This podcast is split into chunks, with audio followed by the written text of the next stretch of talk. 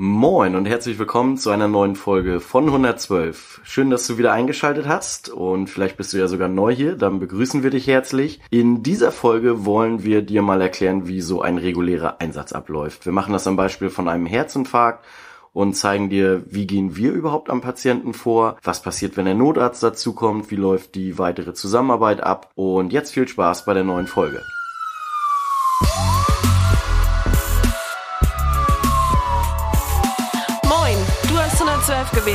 Podcast rund ums Thema Rettungsdienst.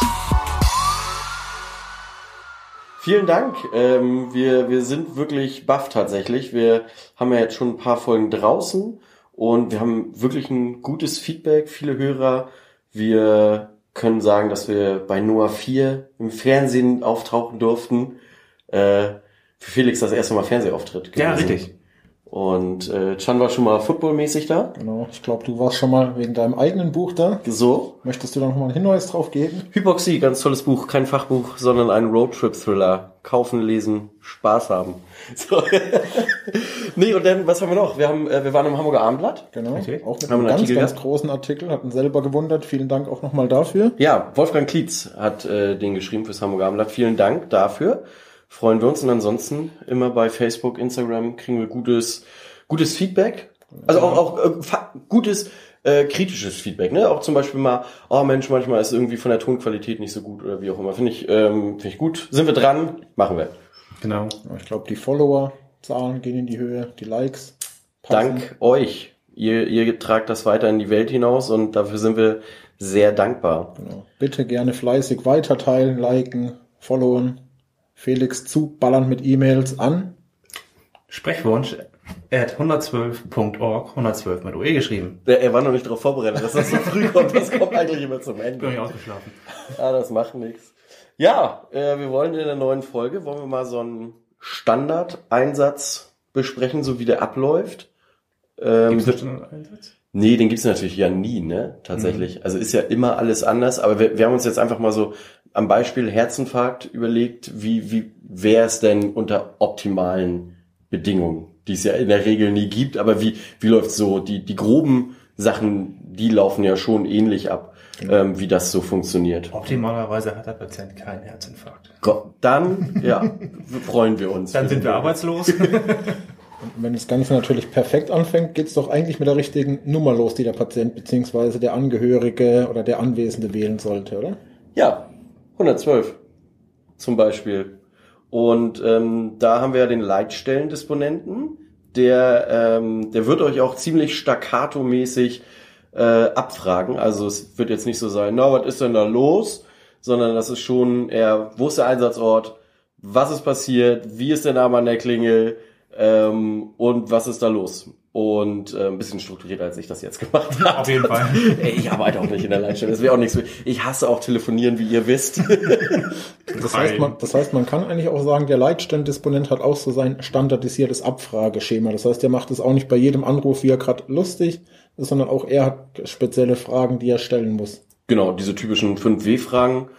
Und ähm, wenn wir jetzt mal beim Thema Herzinfarkt bleiben, dann wird der Anrufer ja ein paar Symptome schildern und der Leitstellendisponent, der ja eine medizinische Ausbildung hat, der wird erkennen oder vermuten, ähm, oh, das könnte sich hier um einen Herzinfarkt handeln. Und ähm, entsprechend gibt es ja, wie wir vorher schon mal gesagt haben, Einsätze, wo automatisch der Notarzt mit hin alarmiert wird. Das ist, wäre bei dieser Symptomatik, wäre das der Fall. Das heißt, der Leitstellendisponent alarmiert sowohl den Rettungswagen als auch das Notarzteinsatzfahrzeug. Und je nachdem, ob die beide von der Wache starten oder ob ähm, man in der Region ist, wo der RTW früher da ist und das Notarzteinsatzfahrzeug dann später eintrifft, kann das dann halt einfach zu unterschiedlichen Eintreffzeiten führen. Ich glaube, da können wir noch mal ein Lifehack auf den Weg geben. Es ist ganz, ganz wichtig, wenn ihr Notruf absetzt, die Adresse beziehungsweise euren Standort so genau wie möglich durchzugeben. Ich glaube, wir kennen es alle, wie wir hier sitzen, dass es teilweise nur schwammige Angaben gibt. Und wie gesagt, wir wissen, es ist eine Extremsituation. Nicht jeder setzt täglich den Notruf ab, nicht jeder setzt vor allem gerne ab. Nur wie gesagt, guckt darauf, dass ihr euren Standort so genau wie möglich angebt. Ja, genau, und auch so diese typischen Sachen, Zufahrt ist über den Parkplatz aus der Seitenstraße besser, weil man dann schneller an dem Gebäude dran ist, gibt's ja, oder wie auch immer. Und im besten Fall den Einweiser. Ja, wenn man die Möglichkeit hat, auf jeden Fall. Und beleuchtete Hausnummern. Ja, die, oh, die helfen so, ne? Das ist auch dieses typische, ne? ABC. Hat, hatten wir auch, glaube ich, schon mal in der Folge ähm, dieses Thema, aber auf jeden Fall fällt immer wieder auf. Genau. Wie gesagt, Lifehacks werden wir euch immer wieder in die Hand geben, weil es erleichtert unsere Arbeit, es erleichtert dann halt auch für euch den Einsatz. Ja, so sieht's aus.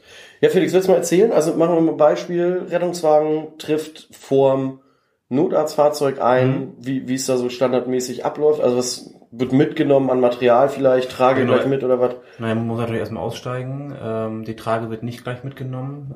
Äh, das kostet zu viel Zeit. Man will so schnell wie möglich da sein, um Leben zu retten.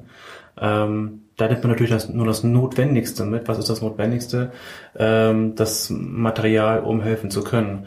Ähm, je nach Rettungsdienstanbieter kann das da so ein bisschen variieren, aber jeder hat irgendwie ein EKG mit dabei, das ein- eine Schrittmacherfunktion hat, Möglichkeit hat zu kardiovertieren, ähm, aber auch so einen Schock abzusetzen, also defibrillieren. Und in dem Äh, Fall ja hauptsächlich da, um ein EKG zu schreiben, um Oh, zu erkennen, genau. handelt es sich um einen Herzinfarkt oder Genau. eben nicht so. Genau. Fast alle Rettungsdienstanbieter haben da auch schon die Möglichkeit, direkt ein großes EKG zu schreiben, also ein 12-Kanal-EKG und nicht nur so ein kleines. Ähm, ansonsten wird natürlich mitgenommen, ja, Rucksäcke, Koffer, wie gesagt, je nach Anbieter, wo es dann darum geht, einen Patienten im Kreislauf zu stabilisieren, ähm, Sauerstoff zu geben, also die, die, die Atemwege freizuhalten, das Atmen zu erleichtern oder ähnliches. Oder sogar im schlimmsten Fall die Atmung komplett zu übernehmen. Dazu gehört natürlich auch eine Absaugpumpe, ähm, so dass man summa summarum je nach Ausstattung so auf vier Gepäckstücke um und bei kommt Ja, Genau. würde ich sagen. Ne? Und mit diesem Gepäckstück, weil diese vier Gepäckstück kennen, läuft man dann zum Notfallort, Einsatzort. Laufen Gott sei Dank nicht, ne? Also ja, schnelles Gehen. Ne? Wir wollen ja nicht Ja. irgendwie außer Atem sein, ehe wir da sind. Aber das ist ganz, ganz kurz, um kurz einzusagen, das ist so ein typisches Ding. Also es, wir hatten es ja nun vor nicht allzu langer Zeit hier bei uns im Einsatzgebiet mal, das, ähm, wo es um scheinbar dramatischen Einsatz ging. Und Genau. die sind dort eingetroffen, die Rettungswagenbesatzung, und die sind dann zum Patienten gegangen und die wurden von Anwesenden dort angebrüllt, jetzt beeilt euch doch mal, jetzt lauft doch mal und Da wurde ja sogar das Equipment teilweise Ge- entrissen. Genau, ja gut, da kann man natürlich sagen, okay, wo, wollten sie es den Leuten erleichtern, aber auf jeden Fall so oder so ist es halt einfach, äh, also man muss verstehen, dass, dass wir nicht laufen, irgendwo auch nicht den dritten Stock oder sowas, weil wir einfach vielleicht noch einen, einen Zugang legen müssen, um ähm, eine Infusion zu etablieren. Das bringt uns nichts, wenn wir da völlig durchgeschwitzt mit zitternder Hand äh, am Patienten sitzen und selber äh, Luft nötig sind. Und man muss auch überlegen, was haben wir für Stiefel an? Wir haben S3 Sicherheitsstiefel an. Ähm, wir haben eine komplette Einsatzmontur an. Wir haben das Equipment mit dabei. Wenn wir dann noch laufen würden, ist natürlich auch irgendwie die Gefahr, dass wir mal irgendwie stolpern, Ja. fallen oder so auch gegeben. Und wenn wir dann selbst irgendwie einen Unfall haben, wie sollen wir dann noch anderen helfen können?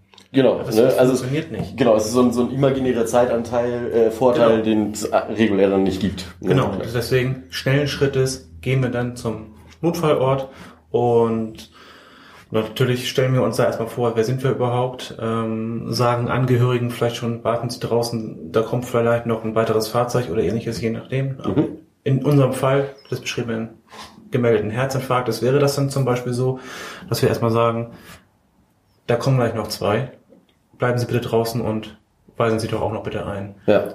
weil auch die wollen natürlich irgendwie relativ oder sollen relativ zügig zu uns kommen und uns unterstützen. Ja, ja gerade wenn es irgendwie ähm, irgendwie schwer ist zu erklären, wo wo muss man denn welches Genau. Zimmer oder wie wie auch immer so, ne? Wie Genau. kommt man denn hin? So, also bestes Beispiel ist zum Beispiel so Firma. Ja. Ähm, wenn, wenn man in eine Firma gerufen wird und du wirst durch 800.000 Gänge, da weiß ich schon immer, Genau. oh Gott, wo bin ich denn jetzt lang gelaufen? Und mit einmal stehst du dann da und denkst, ja, wie sollen die anderen das finden?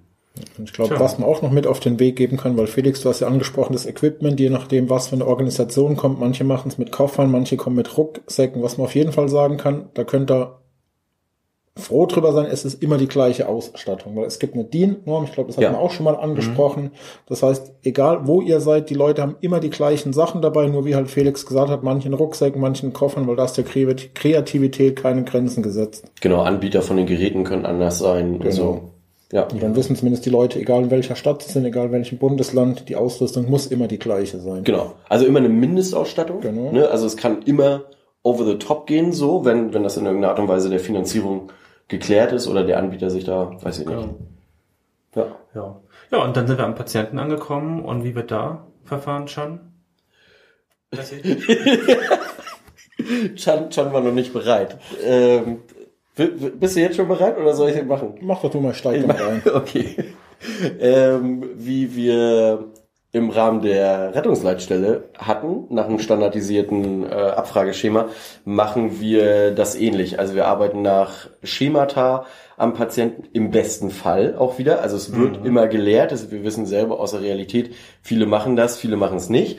Ähm, Aber ich und glaube, es ist auch ein bisschen altersabhängig. So die Ja. neue Generation merkt man schon, die ist echt drauf getriggert, beziehungsweise getrichtert drauf, das genau so zu machen. Die hätte schon abgerichtet, könnte man schon fast sagen. Ja, genau, so richtig schön konditioniert. Was, was ja grundsätzlich gut ist, weil natürlich kommt mit der Dienstzeit eine gewisse Erfahrung und es ist ja nicht so, dass wir als alte Hasen nicht nach Schema abfragen, wir machen es vielleicht nur auf eine andere Art und Weise. Wir machen es nicht stringent so A, B, C, D, E in dem Sinne so, sondern irgendwie ähm, vielleicht ein bisschen mehr aus dem normalen Gespräch raus oder so. Oder es ist auch viel auf Sicht. Ich glaube, Leute, die länger im Rettungsdienst sind, die zu einem Patienten reinkommen, die sehen relativ schnell, dem, dem geht's wirklich schlecht oder den kann ich jetzt eher ein bisschen. Aber egal. Also einmal ganz kurz. Ähm, es gibt das sogenannte ABCDE-Schema. Ähm, da wird einmal, also A steht für Airway, sind die Atemwege frei. B steht für Breathing, ist die, ist die Atmung in Ordnung. C steht für die Kreislaufsituation. Da wird einmal kurz am Handgelenk der Puls gemessen. Da wird einmal kurz aufs Nagelbett zum Beispiel ähm, ge gedrückt, ähm, um zu gucken, wie da die Durchblutung ist. Dann äh, D ist der neurologische Status, also Disabilities, ähm, kommt alles aus dem Englischen, da übernehmen wir sehr viel. Da geht's quasi, ist der Patient orientiert, ist er überhaupt ansprechbar und so weiter. Und E, da geht's dann so ein bisschen um das Ganze drumherum. Es sind eh wie Exposure. Genau, sind vielleicht irgendwelche Verletzungen oder, oder fühlt sich der Patient doll warm an oder so. Ähm, das gehen wir einmal ähm, relativ schnell durch. Das hat den Vorteil, und das ist, glaube ich, der große Vorteil, den es jungen, frischen Mitarbeitern ähm, in dem Berufsfeld geben soll. Du sollst einmal relativ schnell erkennen, habe ich hier in einem dieser wesentlichen Bereichen eine kritische Situation, auf die ich jetzt sofort eingehen muss, die ich beheben muss. Zum Beispiel, ich sage, bleiben wir bei A, ähm, Atemwege verlegt. Da muss ich natürlich was tun, bevor ich jetzt irgendwie anfange, eine Infusion fertig zu machen oder so. Und ähm, deshalb gibt es dieses standardisierte Arbeitsschema. Und dann, wenn wir das abgehakt haben, dann gehen wir so ein bisschen ins Gespräch mit dem Patienten oder wenn der selber nicht mehr aussagefähig ist, ähm, vielleicht mit Angehörigen vor Ort und gucken dann, was, was ist denn überhaupt los? Warum sind wir jetzt hier als Rettungsdienst? Da wir denn das Anamnesegespräch, ne? Genau. Ähm, dieses, dieses Patient-Behandler-Gespräch. Ähm, Auch da gibt's ein, ein Schema, nennt sich bei uns Sample oder Sampler, je nachdem, auf welcher Schiene man gerade ist. Äh, auch da ist es ja wieder so, die, die, die ganz frischen, die, die, die arbeiten das staccato-mäßig ab.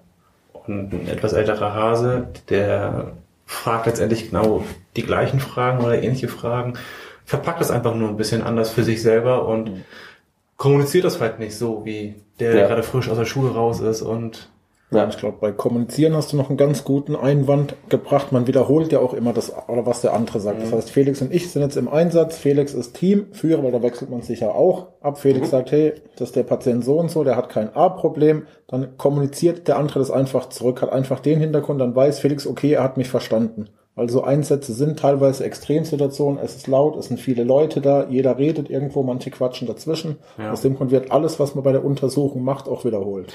Und das, ganz kurz, weil du das gerade sagtest, kein A-Problem, das ist zum Beispiel echt, ich habe das mal in der Situation realistisch gehabt, dass ein Patient meinte, wieso meinen Sie denn jetzt, dass ich ein Alkoholproblem habe? und, und das ist für ihn war es natürlich so, wir reden so darüber, ne? der, der hat kein A-Problem so und er so, ja natürlich nicht. So, aber ähm, also damit hat es zu tun. Wir, wir feedbacken uns einfach nur, was diese Sachen angeht. Das hat nichts irgendwie mit äh, ja, was man, und was man da auch beim neurologischen Status noch mit anführen kann, der Patient wundert sich teilweise, hey, warum fragt er mich, wann ich geboren bin? Warum fragt er mich nach dem Datum? Weiß er selber Ja. nicht? Lassie, geh doch da mal drauf ein. Warum fragt man solche Standardsachen? Ähm, wir wollen einfach wissen, ob der Patient orientiert ist. Ne? Also man prüft immer so zeitlich, örtlich zur Person und äh, von daher fragen wir einfach, das sind einfache Fragen, die aber ganz viel Informationen ja, ähm, beinhalten, die uns halt Aufschluss auf eben seinen neurologischen Status Genau. geben. So, ne? Was halt auch praktisch ist, je mehr man den Patienten fragt, desto mehr kommuniziert er mit einem? Das heißt, man merkt zum Beispiel, ist die Sprache verlangsamt, spricht er irgendwie undeutlich. Okay, bei mir liegt es am Dialekt. Aber das ist ähm, so ein typisches Ding. Ne? Also in dem Leitstellenmitarbeiter wird vielleicht erzählt, der Patient hätte Atemnot und wir kommen dahin und der Patient schon bevor wir anfangen irgendwas zu machen, erzählt uns schon seine halbe Lebensgeschichte ohne irgendwie Punkt und Komma. Dann kann man sagen, na ja, der wird jetzt nicht unbedingt eine schwere Atemnot mhm. haben so und äh, das ist also auch ein Unterschied. Aber kommen wir vielleicht mal wieder zurück zum Herzinfarkt. Ja. Wir haben gesagt, wir gehen einmal dieses sogenannte ABCDE-Schema durch. Das heißt, wir prüfen erstmal lebensbedrohliche äh, Zustände. Wir haben dieses Anamnesegespräch, also das Patientengespräch. Mhm. Was folgt dann? Was machen wir dann mit den Patienten? Also wir haben bis dahin ähm, ja noch gar nicht groß irgendwas an Geräten genutzt an Equipment irgendwie. Jetzt würde es dann losgehen, dass man so ein bisschen mehr in die Untersuchung einsteigt. Das heißt, wirklich einen Blutdruck messen, eine Sauerstoffsättigung. Man würde ein EKG kleben und ähm, Blutzucker könnte man noch machen, mal gucken, was die Blutzucker Temperatur so macht. Genau. Eigentlich genau. auch die Standarduntersuchung. Genau. Und im besten Fall äh, gibt es vielleicht einen Arztbrief. Das ist auch wieder so ein Lifehack, wenn wenn man mal beim Arzt war, häufig gibt man den Arztbrief dann ähm, bei seinem Hausarzt ab, einfach eine Kopie machen, irgendwo in Ordner legen, weil gerade bei älteren Patienten, da reiht es sich ja dann doch mit den Erkrankungen und äh, da gibt es zum Beispiel bekannte Herzgeschichten, die scheinen für uns in dem Moment neu zu sein, aber in Wirklichkeit sind die halt schon seit zwei Jahren bekannt. So, da muss man mhm. immer noch abgrenzen, ist es jetzt trotzdem noch mal was Akutes? Hat sich die Situation verschlechtert oder ist es einfach das, was, was wir vielleicht im EKG sehen? Wir wissen ja nicht, ob es vorher schon da war. Oder einfach die Sachen fotografieren in Zeiten von Handys mit Kamerafunktion, einfach mhm. seine Entlassbriefe, seinen letzten Arztbrief fotografieren, dass man es in irgendeiner Art und Weise zu Hause hat. Genau. Auch wenn es Arztbrief heißt äh, und wir keine Ärzte sind, aber es kommt letztendlich ein Notarzt und auch wir können ja schon grob einschätzen, äh, inwieweit uns das Ganze betrifft. Und äh, ob wir irgendwas zu beachten haben, ich sag's mal so im Hinblick auf mögliche Allergien oder sowas, das steht ja auch alles in, in diesen Briefen drin. Ja. Und das ist ja nicht gerade von, von geringer Bewandtnis. Genauso ja. wenig wie der aktuelle Medikamentenplan, der wird ja meistens auch mit jedem Krankenhausaufenthalt wieder angepasst. Weil Medikamente hat mir auch schon mal so als Lifehack. Ja, auf jeden Fall. Nicht einfach die blauen und gelben Pillen hinhalten. Die nehme ich einmal, die andere zweimal. Also wir wissen relativ viel, aber all wissen sie immer auch nicht. Ja, auf jeden Fall. Ja, und dann haben wir für uns in dem Fall äh, sind wir vielleicht schon bei einer Verdachtsdiagnose oder wir nennen das häufig dann äh, Trichtern zum Beispiel. Das heißt, wir haben eine Reihe an Symptomen und wir haben ein paar Werte und dann fängt man an was, zu trichtern, nennt man das. Also was könnte es alles sein? Ähm, und dann macht man so ein bisschen Ausschlussverfahren, indem man quasi nochmal ein paar Fragen stellt, vielleicht nochmal eine genauere Untersuchung macht und dann irgendwann hat man so ein bisschen seine Verdachtsdiagnose, die, ja, die wir irgendwie bearbeiten wollen. Genau. Und dann kommt es natürlich darauf an, sind wir zu dem Zeitpunkt immer noch alleine als Rettungswagenbesatzung äh, oder ist bis dahin der Notarzt eingetroffen. Genau. Und wenn, wenn, nehmen wir jetzt mal als Beispiel, wir sind als Rettungswagenbesatzung immer noch alleine, wie würde es ab dem Moment weitergehen? Also Thema Medikamentenapplikation zum Beispiel. Du meinst, nachdem die ganze Diagnostik gelaufen ist? Genau, also wir haben jetzt wirklich äh, die Situation, wir hatten schon die Verdachtsdiagnose durch den Leitstellendisponenten rüberbekommen. Wir sind in die Diagnostik gegangen und alle Werte, alles am, in, einem, in dem Anamnesegespräch deutet darauf hin, okay, das wird sich hier vermutlich um Herzinfarkt handeln. Egal ob jetzt im EKG sichtbar oder vielleicht auch nicht, das gibt's ja auch. Genau. Ähm, davon gehen wir jetzt aus, also unsere Arbeitsdiagnose genau. so. Dann kommen wir zu den Standardarbeitsanweisungen beziehungsweise zu den Algorithmen, die uns so freigegeben sind, weil das hat sich mit dem Notfallsanitäter auch verändert im Vergleich zum Rettungssanitäter, zum Rettungsassistent. Man darf mehr, man kann auch mehr. Mhm. Das heißt, gerade zu der klassische Herzinfarkt, Thema Aspirin, Thema Heparin. Ja. Und spannend ist ja tatsächlich auch, es wird im, im Rahmen des Herzinfarkts häufig zur Analgesie, also zur Schmerzlinderung, Morphin verwendet, hat bestimmte medizinische Gründe natürlich. Und wie wir alle wissen, Morphin ist ein Opiat, gehört in die Gruppe der Betäubungsmittel. Es gibt Kreise und Mitarbeiter, die einen entsprechenden Analgesieschein haben, die selbstständig Morphin geben dürfen, also die führen dieses BTM dann mit sich. Das läuft dann über ein sogenanntes Callback-System zum Beispiel, wo man, äh, wo die Besatzung in Rücksprache mit einem Arzt telefonisch ähm, sich das Go holt, da nochmal die Situation schildert, einfach weil wie auch hier wieder, ne, wir in Hamburg sind relativ verwöhnt, relativ schnell ist ein NEF da, aber irgendwo in, weiß ich nicht, MacPom, Thüringen oder so, kann es halt wirklich einfach mal ewig lange dauern, bis das Notarzteinsatzfahrzeug da ist und die Zeit muss überbrückt werden und am besten nicht mit warten, sondern mit ähm, aktiv werden, weil dem Patienten helfen in dem Moment die Medikamente und nicht so, wir warten jetzt auf den Doktor so. Sauerstoff ist auch noch was, was mit dem Patienten Gutes tun kann. Genau. Okay, und äh, alles natürlich immer schön nach Aufklärung, ne, Erfragen von Allergien zum Beispiel. Ähm, auch da gibt's ein Standardvorgehen, auch da ganz viel im Team, ne, das ist auch das, was du meinst, Kommunikation, da ist dann viel dieses, okay, ich habe jetzt das Medikament in der und der Dosierung aufgezogen, ich würde jetzt da und davon so viel geben und dann wird das durch den Teamkollegen nochmal gefeedbackt, vielleicht nochmal die Ampulle gezeigt, damit man dieses Vier-Augen-Prinzip hat und nicht aus Versehen im hektischen irgendwie vielleicht doch eine andere Ampulle, die ähnlich aussieht, gegriffen hat.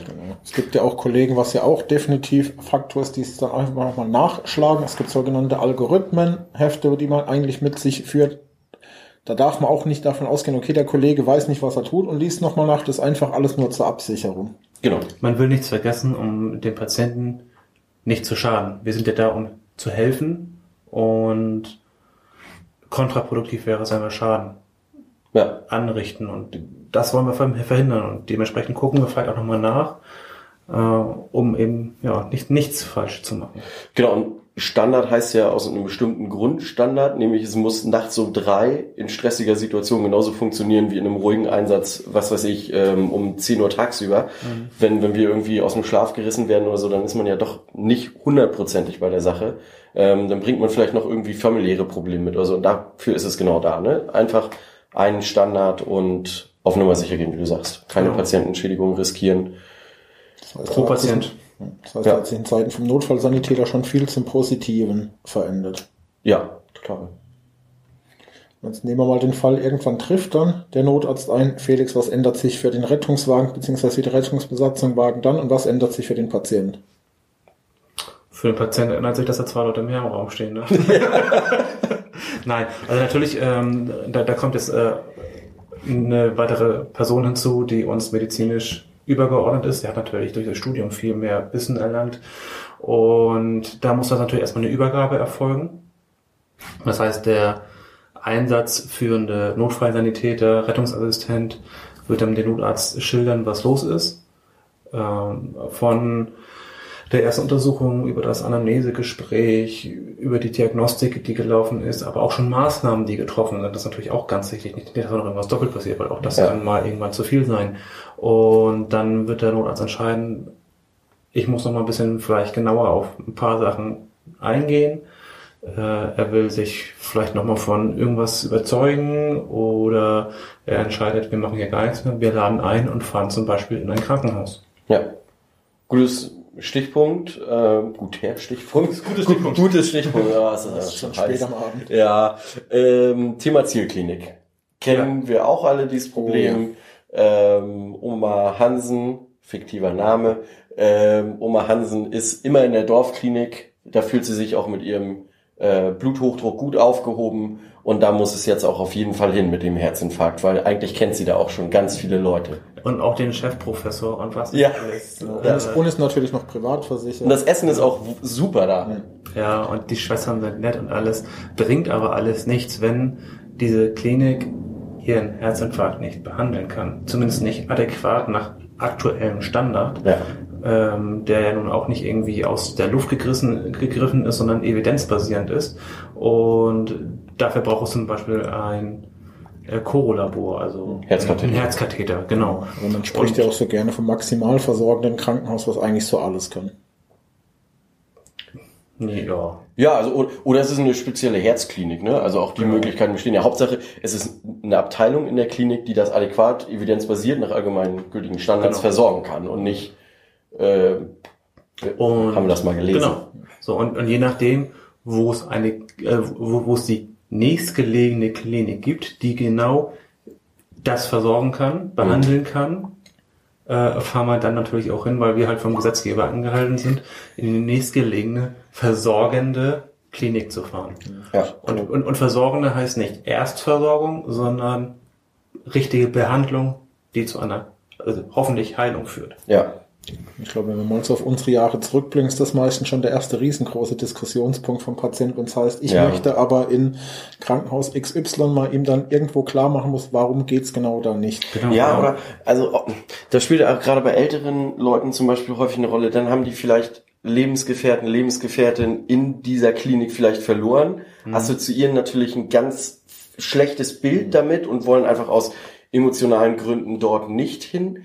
Auch alles verständlich. Ähm, Zum Beispiel die Entfernung, wie du gerade schon sagst, ältere Leute, die haben vielleicht nicht mehr ganz so viel Angehörige, die haben vielleicht noch irgendwie Nachbarn, der muss dann anstatt drei Kilometer, wie du gesagt hast, in die Dorfklinik fahren, muss halt vielleicht 15 Kilometer in die nächste Großstadt fahren. Das ist halt auch so ein Punkt, warum die Leute ungern dahin möchten. ja, Aber lässt sich, wie wir schon gesagt haben, ab und zu halt absolut nicht vermeiden. Das wird ja tatsächlich recht spannend, weil ja ganz wild in der Diskussion in letzter Zeit war, eigentlich haben wir zu viele Kliniken in Deutschland, man könnte Mhm. ja so auf 600, 700 runter reduzieren, äh, spezialisieren und ähm, das drumherum einfach ein bisschen runterfahren und so, was natürlich noch weitere Wege bedeutet für, für Patienten und für Angehörige, ist, was das angeht, so ein Kontrapunkt.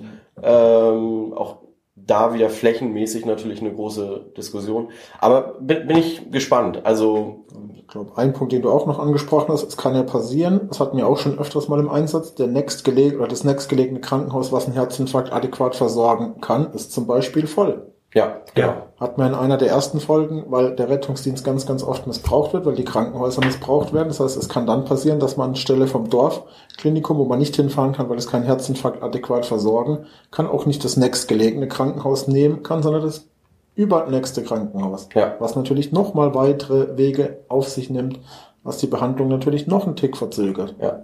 Und es geht ja auch tatsächlich darum, es wird ja keiner gezwungen, in der Klinik zu bleiben. So, ne? Also wenn der Patient sich dort schlecht aufgehoben fühlt oder wie auch immer, dann kann er sich immer noch auf eigenen Wunsch entlassen oder verlegen lassen in seine Wunschklinik. So, aber grundsätzlich geht es ja erstmal darum, dass dieser Person dort geholfen wird. So. Ja. Oder, genau, und es gibt ja auch ähm, mittlerweile ganz viele Möglichkeiten, dass wir vor Ort am Einsatzgeschehen. Wir können zum Beispiel ähm, das EKG schon an eine Klinik schicken, wo entsprechend ein Kardiologe dieses EKG schon äh, auswerten kann. Und das hat natürlich den Hintergrund, so ein Herzkatheterlabor ist ja nicht dauerhaft 24 Stunden besetzt. Das heißt, gerade nachts zum Beispiel müsste dann entsprechendes Personal vielleicht auch mal außer Rufbereitschaft gezogen werden. Die brauchen vielleicht aber eine halbe Stunde, weil sie an Punkt XY wohnen und einfach um diesen Vorlauf zu verkürzen, es bringt ja nichts, wir kommen an und sagen so, wir haben jetzt hier einen Herzinfarkt und ähm, die sagen, oh gut, dann rufen wir jetzt mal den Oberarzt an, der wohnt in Harburg zum Beispiel. Eine Dreiviertelstunde ist er hier. Genau, so, dann ist da auch nicht viel gewonnen mit. Ähm, ja, deshalb gibt's all diese tollen Möglichkeiten. Man hat ja heutzutage schon, es kommt ja auch immer mehr Zeitersparnis, da der Leitstellendisponent ja ab und zu schon fragt, ob die Leute schon ASS selbst eingenommen haben. Das heißt, Aspirin teilweise triggern die Leute ja schon, das selbst oral einzunehmen. Das heißt, auch Ja. da fängt man schon am Telefon eigentlich mit der Behandlung an. Ja, Ein Stück weit, genau, ja.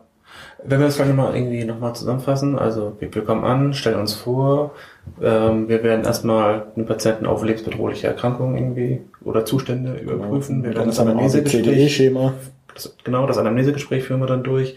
Wir werden Diagnostik machen, den, den ganzen Einsatz dann dem dazukommenden Notarzt schildern, gegebenenfalls noch weitere Maßnahmen ergreifen oder nicht. Und dann kommt eigentlich der Abtransport. Das heißt letztendlich, da muss auch einer dann wieder rauslaufen, die Trage holen oder anderes Rettungsmaterial, Genau, um den Stuhl. Patienten dann auf die Trage zu befördern, um die Trage dann in den Rettungswagen zu bringen ja, um dann mit dem Rettungswagen in die Klinik zu fahren. Jetzt muss man da natürlich auch sagen, die Klinik ist in solchen Fällen nicht unwissend.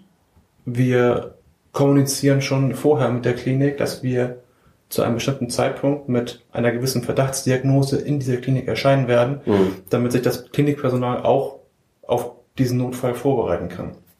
Damit da keine Zeit verloren geht. ja, Ja. Das heißt, dann kommen wir irgendwann im Krankenhaus an. Im Normalfall beim Herzinfarkt mit Doktor, schildern dem Krankenhauspersonal nochmal die ganze Geschichte mit wem man kommt, was man so angetroffen hat als Vorfindesituation, was man gemacht hat, was dazu vielleicht schon zur Besserung beigetragen hat. Geben die Versichertenkarte ab. Genau, ganz, ganz wichtig. Ja, das ist vielleicht auch so ein Mythos, vielleicht sollten wir da auch mal so ein bisschen aufklären.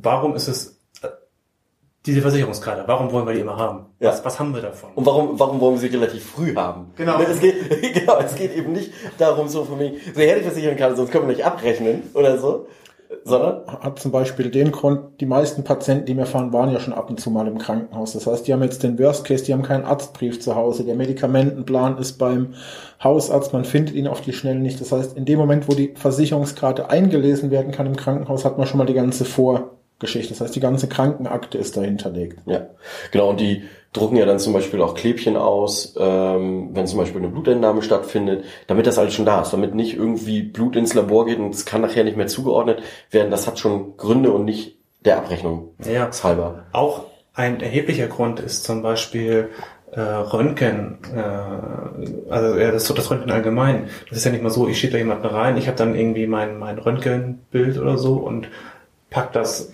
an so eine Scheibe, die stark beleuchtet ist und dann guckt sich der Arzt das da irgendwie nochmal wieder an. Das ist veraltet, das ist überholt. Heutzutage wird das alles digital. Das heißt, das Röntgen wird gemacht und wird dann digital abgelegt innerhalb des Krankenhaussystems und der Arzt guckt sich das dann auf einem ja, Computerbildschirm an Ja, und äh, entscheidet dann. Das äh, kann natürlich aber auch nur funktionieren, wenn er weiß, zu wem dieses Bild überhaupt gehört, ja, damit es da keine Verwechslung gibt. Deswegen muss dieser Patient relativ zügig dann auch irgendwie ja, angelegt werden, beziehungsweise der, der, Fall muss angelegt werden mit dem Namen Geburtsdatum, damit es dazu keine Verwechslung kommt.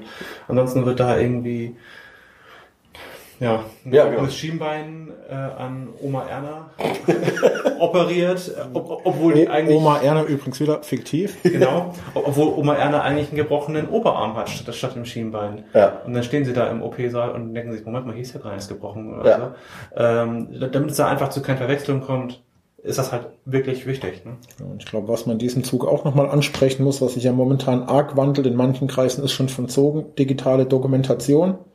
Das heißt, man darf sich auch nicht wundern, wenn in Zukunft die Leute mit einem Tablet bei einem in der Wohnung stehen. Das heißt jetzt nicht, dass wenn ich mit dir fahre, du das Tablet in der Hand hast, dass du hier nebendran irgendwas spielst, sondern das Ganze ist dok oder digitalisiert in Zukunft. Das heißt, man kommt von diesem klassischen Papier weg. Aber YouTube oder so ist schon drauf, oder? Also, wenn es mal so richtig langweilig ist, einfach mal das letzte Footballspiel gucken oder so. Beziehungsweise gegebenenfalls Spotify, um unsere Folge zu hören. Ja, Oder andere. die müssen die noch schneiden. Erzählen Sie mal. Genau. Und auch dafür ist die Versicherungskarte dann wichtig, weil ich Ja. gehe mal davon aus, irgendwann wird es sogar so weit sein, dass mir die ganzen Daten schon einlesen können, dass mir die ganze Vorgeschichte darauf haben.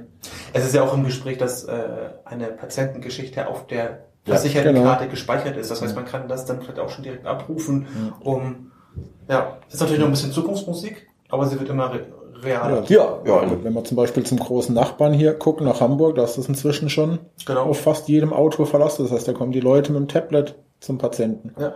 Was natürlich auch einen Vorteil hat, ich sehe es bei mir selbst, die Handschrift zum Beispiel fällt weg, weil ich kann meine teilweise am nächsten Tag auch nicht mehr lesen. Ja. Das heißt, ich sehe eigentlich nur Vorteile durch die digitale Dokumentation. Ja, genau, solange es halt sicherheitstechnisch äh, gut programmiert ist, so, ne, und entsprechend nicht anfällig, dass jeder Hacker da irgendwie drauf zugreifen kann oder so, ähm, ist das sehr sinnvoll. Auf jeden Fall. Ich glaube, was wir einmal noch ganz kurz anreißen müssen, wir hatten das Fallbeispiel Herzinfarkt jetzt gemacht, wenn wir vor dem Notarzt eintreffen, lässt sie mal ganz kurz, wie würde es aussehen, man kommt mit dem Notarzt an, ist ja eigentlich nicht viel anders. Nee. Also, Der, Gesprächs Doch, der doch. Gesprächsführer ist ja natürlich der, der, der, der Notarzt in der Regel.